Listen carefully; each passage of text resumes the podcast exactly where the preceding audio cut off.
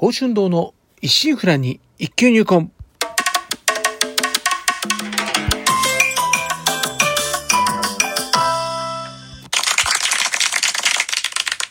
おはようございます。宝春堂です。今回配信136回目となります。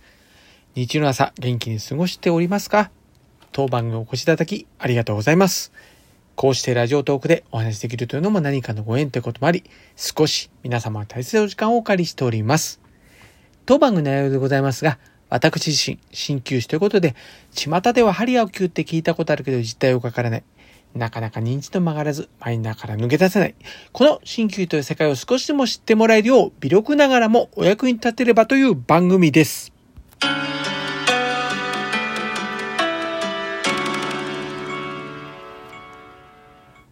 まあ、梅雨の最中とはいえですね、今年は中休みとか、まあ、晴れ間ですね、が多くて、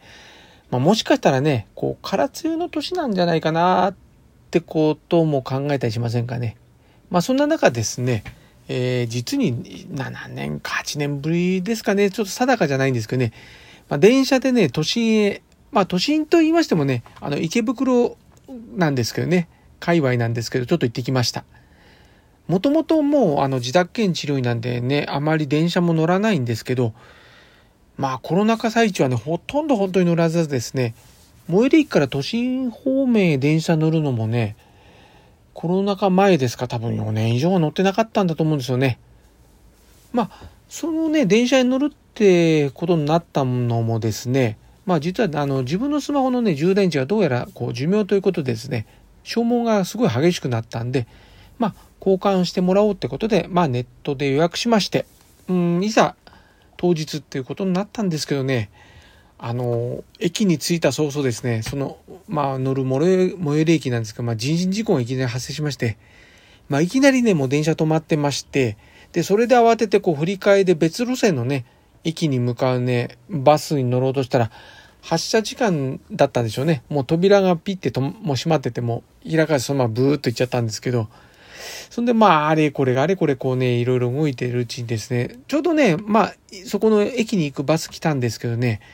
まあ中はね、当然振り替え乗車でね、満員ですし、しかもね、乗ったバスがね、路線的にはね、遠回りする方のやつだったようで、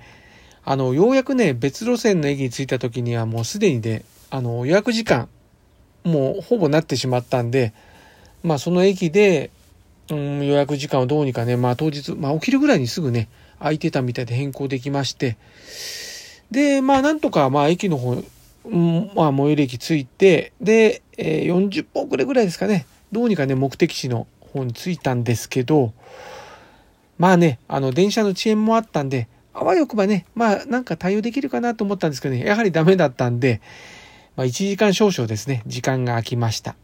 まあしかしね、でもね、やっぱね、ただじゃ起きませんね。まあせっかくね、これで時間もあって、近くまで来たんで、まあ、本来ならばね、時間的に行くのは難しいと思ってね、今回断念していたんですけど、大学当時にね、あのー、食べてたね、あの、肉丼っていうのがあるんですけど、まあ、肉丼食べに行こうとね、えー、もう、有無を言わさず、もう、もう思い立った技術で地下鉄乗りましてね、その肉丼だけを食べに行ってきました。まあ、その肉丼なんですけどね、まあ実はね、あの数年前事故で亡くなったね、うん、大学当時のね、友人がよく食べてたものでしてね、もしかしたらね、その本人がね、よほど食べたかったのか。まあ私も食べたかったんですけどね、不思議と導かれるにうまく時間がはまってね、まあ美味しくいただくことができました。ただね、あの当時と比べてね、まあこのご時世ですからね、随分と値段上がっておりました。えー、もしね、今、その当時の学生だったらね、この値段だとね、多分高値の肌でね、食べれなかったですね。うん。まあ、ともあれね、あの充電池もその後ね、無事交換できましたし、うん、電池のね、激しい消耗をね、気にす気にすることなく、まあ、なんとかね、今後は使用できそうであります。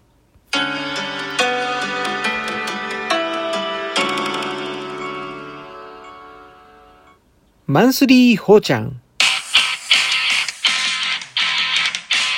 第1日曜日の今日はマンスリーほうちゃん。ここでは宝春堂の情報などを中心に個人的な趣味などと交えた内容となっております。早速情報をあれこれということで、えー、先月はですね、あの、14周年記念ということでね、このコーナー一回お休みしておりましたので、先月、あ、まあ、先々月のブログ、ハリー東急の報春道情報より見てみますと、えー、庭のブラックベリーに花が咲きました。スズムシの飼育開始しました。タロットのナインカップにまつわるグッズを飾ってみました。庭の果実に実が実がなり始めました。庭のアジサイが花咲き始めました。ドリームトミカ、機動戦士ガンダムを揃えてみました。スズムシが孵化し始めました。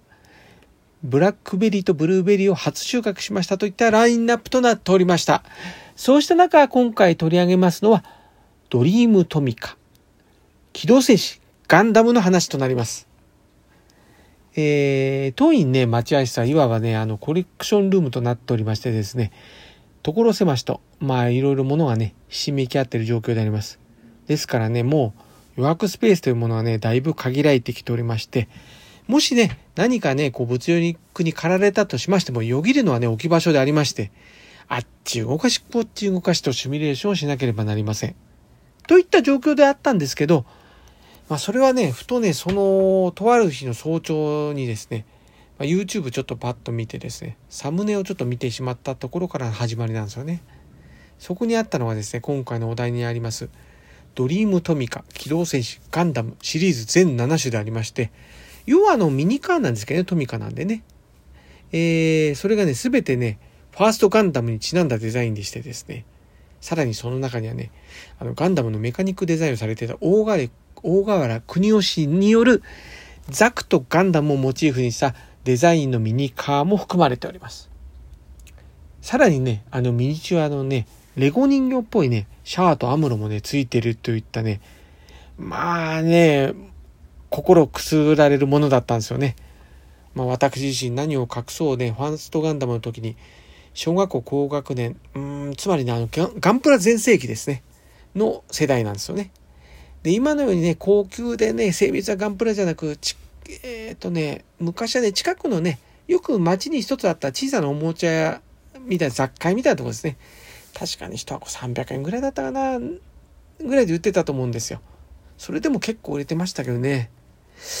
うん、しかしながらですね、実はガンプラと白物私、当時ね、結局一個も作ることなくね、ブーム去ってしまいましてね、終わっちゃったんですよね。まあ私もガンプラ欲しかったんですけどね、当時の、まあ、母の一言、ブームはいずれ去るの一言でね、まあ、作ること叶いませんでした。まあその後ね、プラモデル作り始めたのは中学に入ってからですかね。あの第二次世界大戦当時活躍したね、戦車とか装甲車とかああいうね、やつがね、入り口となってた感じですかね。そうしたね、ことがまあ真相心理あったのか分かりませんが、なぜかね、ガンダムに反応してしまう自分がね、いるというわけです。えー、ちなみにね、フィギュアもいくつかあってですね、ゼンタガンダムのフォー村雨とか、まあ、ハマーン様ことハマーンカンを持っている次第であります。ということでね、まあ、久しぶりに衝動買いしてしまい、まあ、大きさがね、さほどね、ミニカーですから、出なかったのもね、なかったのも、まあ、どうにか幸いして、どうにかスペース確保して、現在、待合室に飾っております。しかしね、まあ、そろそろ、まあ、年齢もあって、先のこと考えなければね、あの、コレクション癖もね、もうそろそろね、見直したいところなんですけどね、まだまだ予断を許さぬ、今日この頃でありました。ではまた。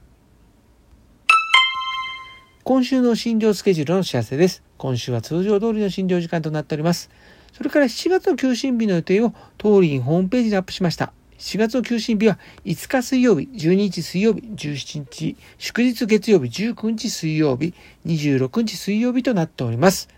また、ご予約につきまして、えー、同日とか平日ね、ともにね、現在予約が結構集中しているところもありまして、当日予約がね、取りづらい状況となっております。皆様にご迷惑をおかけいたしまして、大変申し訳ございません。もしね、あらかじめお日にちがお決まりでしたら、お早めにお電話もしくは LINE 公式アカウントよりご予約をお願いいたします。では、今週はこの辺ということで、今後も週1回のペース、日曜朝8時配信という形でお送りいたします。お相手は少し忙しすぎはしませんか？柔らかな時間をあなたにの報春動画お送りしました。お聴きいただきありがとうございました。このご時世です。どうぞご無理をなさらずお体をおいといください。皆様にとりまして明るく楽しく元気よく過ごせる一週間となりますように。ではまた日曜日朝8時にお会いしましょう